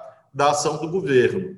E isso em todos os planos. Eu sempre destaco é, muito enfaticamente a temática da educação, porque, a meu ver, é aquela que demarca a identidade de um governo, se ele tem ou não compromisso com a superação da desigualdade social acho que no meu é, é, painel de avaliação, no meu ISO, chamemos assim, eu avalio a partir daí. O governante acha que a desigualdade social é uma coisa normal e aceitável, ou o governante luta contra a desigualdade social porque reconhece que isso significa a negação de direitos, de oportunidades a milhões de pessoas. E a educação, a escola, é, é, é, é que te permite você mudar isso, abrir chances, viabilizar oportunidades e por isso é o carro-chefe assim da identidade do nosso governo, com vários programas e com muitos resultados. Escola em tempo integral, elevação do IDEB, salário de professor mais é, alto do país hoje na rede estadual, ampliação de vagas em universidades, dobramos bolsas de pós-graduação no momento de muita restrição fiscal, criamos universidade nova, criamos instituto estadual com educação profissional de tempo integral. Então, esse período marcado por muitos avanços no terreno educacional. Agora, é claro que a experiência jurídica ajuda muito nisso tudo, porque confere um instrumental, decisão, que é, permite agilidades, porque permite velocidade na adoção de certas políticas, principalmente nesse contexto, como você menciona, que é preciso é, compatibilizar velocidade com precisão, porque a margem de erro é muito pequena. Posso ilustrar isso com essa conjuntura atinente à pandemia do coronavírus, em que um erro é fatal. Fatal, neste caso, literalmente. Você está lidando com milhares, milhões de vidas dia a dia. E ter é, essa vivência jurídica é, traz, portanto, aspectos positivos e traz, por outro lado, alguns ônus. Eu vou citar um, que é o exame é, de sanção e veto de leis. Eu diria que leis votadas na projetos votados na Assembleia. Então, sempre é muito difícil, porque eu tenho que levar em conta critérios constitucionais e eu sempre digo, olha, eu não boto meu nome embaixo de coisas que eu não acredito. Mas ao mesmo tempo há fatores políticos que você tem que prestigiar também o parlamento, você tem que reconhecer o esforço do parlamentar. Então, é, eu te diria que o principal desafio é esse, dia a dia, porque a Assembleia Legislativa aqui produz bastante e eu sempre procuro temperar critérios constitucionais e também análise política quando do exercício dessa função do Poder Executivo. Governador, o senhor usou uma expressão bastante interessante para falar da sua trajetória no Poder Legislativo, que é o cenário robesiano, e comentou ainda da dificuldade de relacionamento com o atual presidente da República quando deputado. E ainda, agora falando de instrumental jurídico e dessa situação difícil que nós estamos vivendo, eu queria que o senhor comentasse como é que foi a, a questão da importação dos respiradores aí para o estado do Maranhão, porque eu acredito que o senhor tenha feito um exame muito detido é, da arquitetura jurídica disso, né, e de como articular a política regional com a política federal, se é que nós podemos falar assim, né, do enfrentamento aí à, à Covid-19. Porque a gente sabe que a gente vê as notícias e talvez haja consequências, inclusive jurídicas, para o governo do Maranhão nesse episódio da, da importação dos respiradores. É, nós, nós tínhamos um cenário precedente a essa importação bastante hostil, porque primeiro havia os fatores do mercado internacional e havia ocorrido uma requisição do governo federal por sobre uma compra que nós fizemos no mercado nacional. Então, Letícia, você tem razão. Eu tinha que fazer uma análise de riscos e colocar em primeiro plano os valores dominantes os interesses, valores, os objetivos dominantes. Evidentemente, aqueles referentes à preservação da saúde da população, que me cabe zelar em primeiro plano. Então, nós tivemos a ajuda de empresas privadas no que se refere à aquisição no mercado chinês, e isso foi decisivo porque evitou que houvesse calotes e houve posteriormente muitos calotes, muitos, inclusive há uma uma série de passivos a serem resolvidos de vários estados sobre essa temática, do próprio governo federal, que também enfrentou dificuldades, e é, havia a necessidade de estabelecer uma, uma rota de comércio que evitasse bloqueios internacionais, requisições internacionais, que também já a, haviam ocorrido, é, no caso uma compra que nós fizemos é, por intermédio de uma empresa dos Estados Unidos, embora ela não assuma formalmente, mas informalmente houve um comunicado de que havia ocorrido uma interferência governamental externa que havia impedido a consumação da transação e havia o risco de uma requisição ou de algum tipo de bloqueio de autoridades brasileiras, porque já havia ocorrido. Então nós adotamos a seguinte atitude: muito bem, vamos chegar no aeroporto de São Paulo e vamos trazer imediatamente para o Maranhão, porque aqui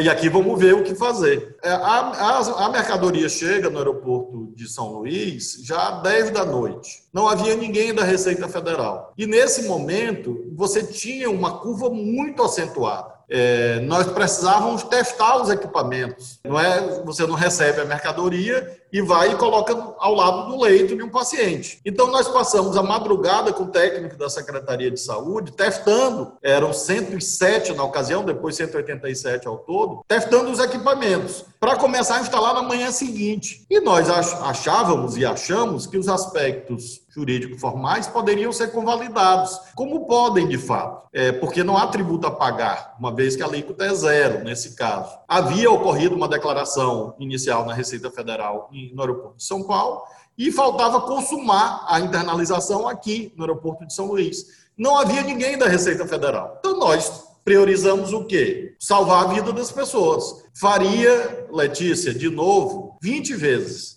nas mesmas circunstâncias. Fomos surpreendidos por um é, belicismo, infelizmente, desnecessário, atípico, em que até nota oficial a Receita Federal soltou sobre isso e instaurou depois um processo administrativo fiscal que resultou na aplicação da pena de perdimento desses bens. Nós é, estamos apresentando os recursos administrativos cabíveis exatamente mostrando que é, não, não há nenhuma irregularidade no que se refere à certificação da mercadoria, uma vez que nós temos em vigor no Brasil uma medida provisória que diz que se houver certificado da Anvisa chinesa, que é o caso é, do equivalente à Anvisa, claro, da autoridade sanitária chinesa. Esse certificado é válido no Brasil, portanto, não há contrabando e não há descaminho porque não havia tributo a pagar. Então, nós consideramos que é, não há nenhuma razão para isso, razão jurídica. Bastaria uma mera regularização, convalidação, carimbo. Nós estamos falando disso, de guias e carimbos. Nós colocamos as mercadorias à disposição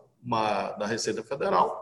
Estamos aguardando o término disto, mas com muita tranquilidade, muita serenidade. E, repito, faria novamente, naquelas circunstâncias. É claro que hoje a mercadoria poderia levar no desembaraço alfandegário uma semana, 30 dias, não haveria problema. Naquele, naquele momento era questão de horas. Nós não tínhamos respiradores. E eu tinha centenas de pessoas sendo internadas todos os dias. E não havia, não havia onde comprar porque as nossas compras anteriores foram exatamente alvo dessas requisições administrativas, que depois eu consegui reverter no Supremo. Essa requisição administrativa do governo federal eu consegui reverter no Supremo. Mas posteriormente a essa importação dessa mercadoria da, dos respiradores da China. Então, essa é a real história. E eu lamento muito que haja essa má vontade, a meu ver, lesiva ao interesse público e muito definida, tenho certeza, por é, altos escalões administrativos que imaginavam com isto que iam promover uma espécie de desmoralização do governador do Maranhão, como se eu fosse um criminoso. Essa é uma tentativa permanente, deplorável, na verdade, e, e faz parte dessa época triste da vida brasileira. Qual que é a leitura que o senhor faz do nosso cenário político? Dramático. Acho que essa é a palavra, porque nós temos um poder executivo chefiado por uma pessoa que não reúne os necessários a tanto, que eu me refiro de todos os tipos, realmente se conduz muito mal o tempo inteiro, é,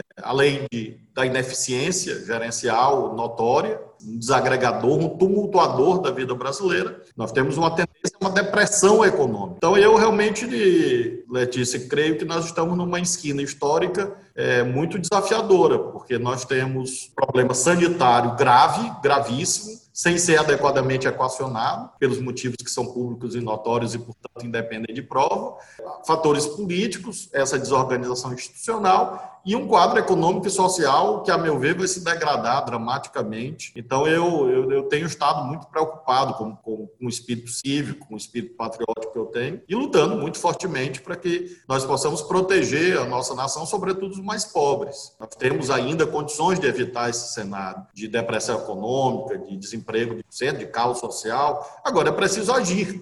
E tudo que a gente não vê no, no, governo federal é ação na direção certa. Então eu, eu ando realmente muito angustiado, muito preocupado e, e ao mesmo tempo muito mobilizado para ajudar a encontrar saídas que, por dentro é, de outras instituições do Estado, consigamos conter os apetites despóticos Bolsonaro e ao mesmo tempo ajudar o país. É, eu tenho feito uma comparação com um cenário pós-Primeira Guerra ou pós-Segunda Guerra. Após a Primeira Guerra, nós tivemos a prorrogação do caos até grande crise de 29, é, crise econômica de 29 e, e concomitantemente a ascensão do nazifascismo. No pós-segunda guerra, pelo contrário, nós tivemos uma evolução positiva, com o constitucionalismo social se afirmando, as cartas constitucionais, por exemplo, da Alemanha, Itália, reconfiguração do uma, sistema uma saída acaba sendo uma saída acabou sendo uma saída mais civilizada. Sem dúvida. se você compara pós primeira guerra com pós segunda guerra você encontra quase que um antagonismo entre civilização e barbárie. É, e, e, acho que é exatamente esse impasse histórico que o Brasil atravessa nesse momento. Governador falando sobre presidência da República, como o senhor é um jurista e como é sempre cotado para esse cargo-chave para a organização do mundo jurídico brasileiro, eu sei que os critérios mudam, é, que o cenário político muda, que as pessoas mudam. Mas quais seriam os critérios para a escolha, por exemplo, de um ministro do Supremo Tribunal Federal? Quais seriam os critérios para a escolha de um ministro da Justiça? Deve ser alguém é, fervorosamente evangélico? Qual seria o critério que o senhor utilizaria? É, é muito difícil,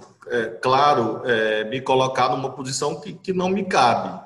Agora, e e realmente eu não sei se caberá um dia. Mas, assim, como um raciocínio abstrato, eu diria, um exercício teórico. Acho que, em primeiro lugar, na, hoje, com, a, com, o papel que cabe hoje ao ministro da Justiça, ele tem que ter um perfil mais técnico do que político e um compromisso. É, visceral com a Constituição de 88, com os direitos sociais, ele tem que, para mim, ele tem que ser um fiel guardião do, dos artigos quinto, sexto e sétimo da Constituição. Eu acho que esse é o parâmetro e, ao mesmo tempo, tem que ter capacidade de diálogo com as outras instituições, marcadamente as do mundo jurídico, que hoje tem um peso muito grande no processo decisório é, é, do Estado Democrático de Direito no Brasil. Minha sugestão a quem cabe decidir seria esta, e, portanto, menos critérios é, ideológicos, é, e mais esses aspectos técnicos e essa, esse engajamento é, jurídico concetâneo com a Constituição, marcadamente com o catálogo de direitos. Em relação ao Supremo, acho que é preciso fazer um processo um pouco mais participativo.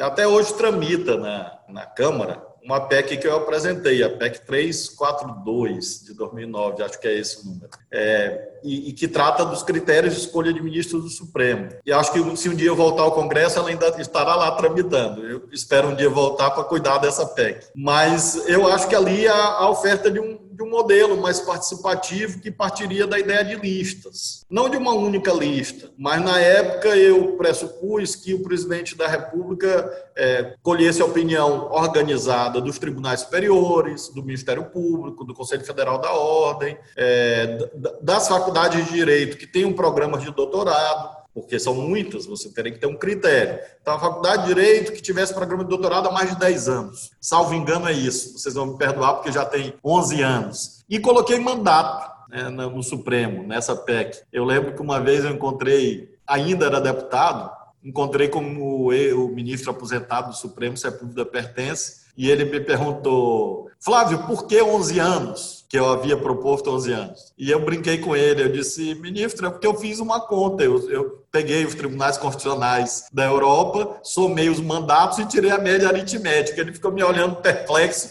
aí eu disse, isso é discricionariedade legislativa.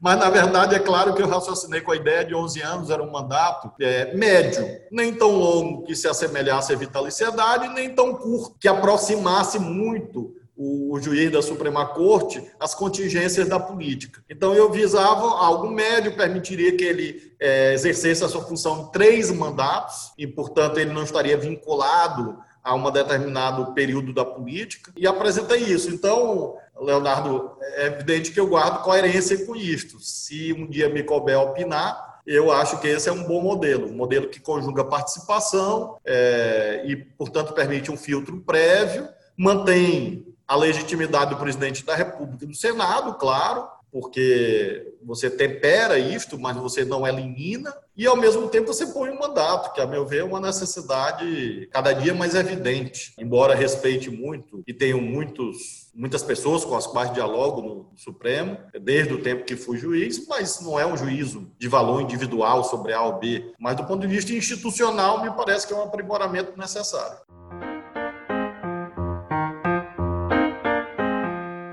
Neste quarto e último bloco, nós pedimos indicações de obras sobre o tema do dia. Você tem que ter na cabeça, por exemplo, os livros do Bob, Norberto Bob. Bob tem duas ou três obras jurídicas aí, mas que tem que ser lidas sempre. Sempre. Teoria do ordenamento jurídico, teoria da norma jurídica, teoria geral da política, é, direito e poder. Os livros do Bob são leituras obrigatórias sempre. Não é para ler uma vez, não, é para ler sempre. Então, as leituras paralelas sobre história, sobre as, as mudanças do mundo. Atualmente, os livros do, do Yuval Harari são fundamentais para quem quer compreender o mundo. Eu li recentemente um livro, um livrinho, um pequeno livro chamado Os Engenheiros do Caos, de um, de um cientista político italiano chamado Giuliano da Empoli. Ele explica muito o que está acontecendo no mundo em relação a essas questões relacionadas ao ódio nas redes sociais, ao, ao, a disputa política acirrada, ao que nós estamos vivendo no mundo. As leituras contemporâneas são muito importantes para quem faz direito, para compreender o que está acontecendo no mundo. Não se faz um jurista apenas com livros jurídicos. É preciso que o jurista tenha a mente aberta para compreender o mundo. Então, a leitura de, de biografias de grandes personagens também são recomendadas a quem quer trabalhar com direito. Do Juscelino, do Tancredo, de personagens que fizeram o século XX no Brasil. Esses, essas pessoas elas que formataram esse Brasil que nós estamos vivendo. Então eu acho que, do ponto de vista da leitura, é isso. E do ponto de vista de filme, de vídeo, eu acho que hoje a Netflix tem aí um, um arsenal de coisas. Eu vi outro dia uma série sobre Romanov, sensacional. sensacional, né? Um seriado agora na, na Netflix, não é de agora, já tem alguns anos, sobre a Segunda Guerra Mundial, com imagens coloridas, que são sensacionais, imagens reais. Fanta, já vi duas ou três vezes, eu sempre revejo, minha mulher fala, de novo, de novo. Falo, mas, mas veja, são imagens reais da guerra. A gente não viveu isso, são imagens reais da guerra. E coloridas, coisas assim, fatos que aconteceram no século passado, né? E que precisam ser revistos agora por todos nós. É, eu leio muito e, e, e, leio mais do que assisto a filmes e séries, etc. Portanto, não sou muito bom nessas é, indicações cinematográficas. Há um, um filme que eu assisti há muito tempo, muito tempo, mas que foi muito marcante para mim, que me emocionou muito, que é o filme Olga. Eu, eu gosto muito desse livro, né, do Fernando Moraes, que para mim é um excelente biógrafo. Tive a alegria de conversar com ele já várias vezes, uma pessoa realmente de muitos talentos, escreve muito bem. E o filme é muito emocionante, muito cativante é, pelo, pelo conjunto de circunstâncias, ele me sensibilizou muito pelos aspectos políticos, claro, de uma época da vida brasileira, e também pelos aspectos pessoais, né? impor a uma mulher o ônus de ser deportada, grávida, depois ser apartada do seu filho. Isso, para mim, é, é, a meu ver, muito ilustrativo do quanto o poder, o exercício do poder pode ser é, obsceno, terrível, pecaminoso, desviado das suas funções e ao mesmo tempo a nobreza que ela teve né, nesse período. Mais recentemente eu vi um filme que eu também que é Uma Noite de 12 anos, é a história do Mujica, é, no, que é, a meu ver, um líder político assim, que marca o nosso tempo, porque teve coragem e humildade. Coragem para adotar posições que depois ele próprio fez autocrítica, review, e humildade para exercer a suprema magistratura de um país irmão, que é o Uruguai, e o fez sempre com muita dedicação ao povo, muita simplicidade. Acho que é uma figura muito inspiradora. É, eu, eu, leio bastante, leio muito, e leio sempre vários livros ao mesmo tempo, é, porque depende da, da, do, do, espírito do dia. Então, eu, eu às vezes, eu estou mais para ler a Bíblia. Aí eu leio, a, é um livro que me, me seduz sempre. Muito recentemente eu reli o livro do Ato dos Apóstolos e é extraordinário, é uma passagem bíblica extraordinária. Nesse momento está comigo a autobiografia do Mandela. Eu já li livros sobre o Mandela e eu estou lendo a autobiografia dele, porque acho que também fala muito sobre o momento brasileiro atual. Né? Porque, em muitos sentidos, nós vivemos um apartheid, né? um apartheid estrutural pela desigualdade e também pelo esgarçamento político que o Brasil atravessou nos últimos anos. Então, eu estou nesse momento no meio do julgamento do, do Mandela. E, e li até essa madrugada, tarde, porque eu não conseguia parar vocês já viveram essa experiência, todos que estão nos ouvindo. Você pega um livro e, e aí imagina, para quem gosta de direito e de política, ler sobre o julgamento do Mandela é tudo de, de interessante. Ele era advogado, então ele apresenta as estratégias de defesa, como eles imaginavam a estratégia de defesa. Eu, claro que a gente sabe o final da história, a gente sabe que ele é condenado, mas o, o interprocessual, as sutilezas do tribunal, a estratégia de defesa, como ele teve a ousadia de adotar uma estratégia mais política do que jurídica. Então, eu estou exatamente nessa parte. Então, é um livro assim, bastante interessante e, e eu estou também curioso de chegar no momento em que ele sai da prisão e promove uma grande união nacional, que acho que o Brasil também está precisando bastante. Você acabou de ouvir Fronteiras do Direito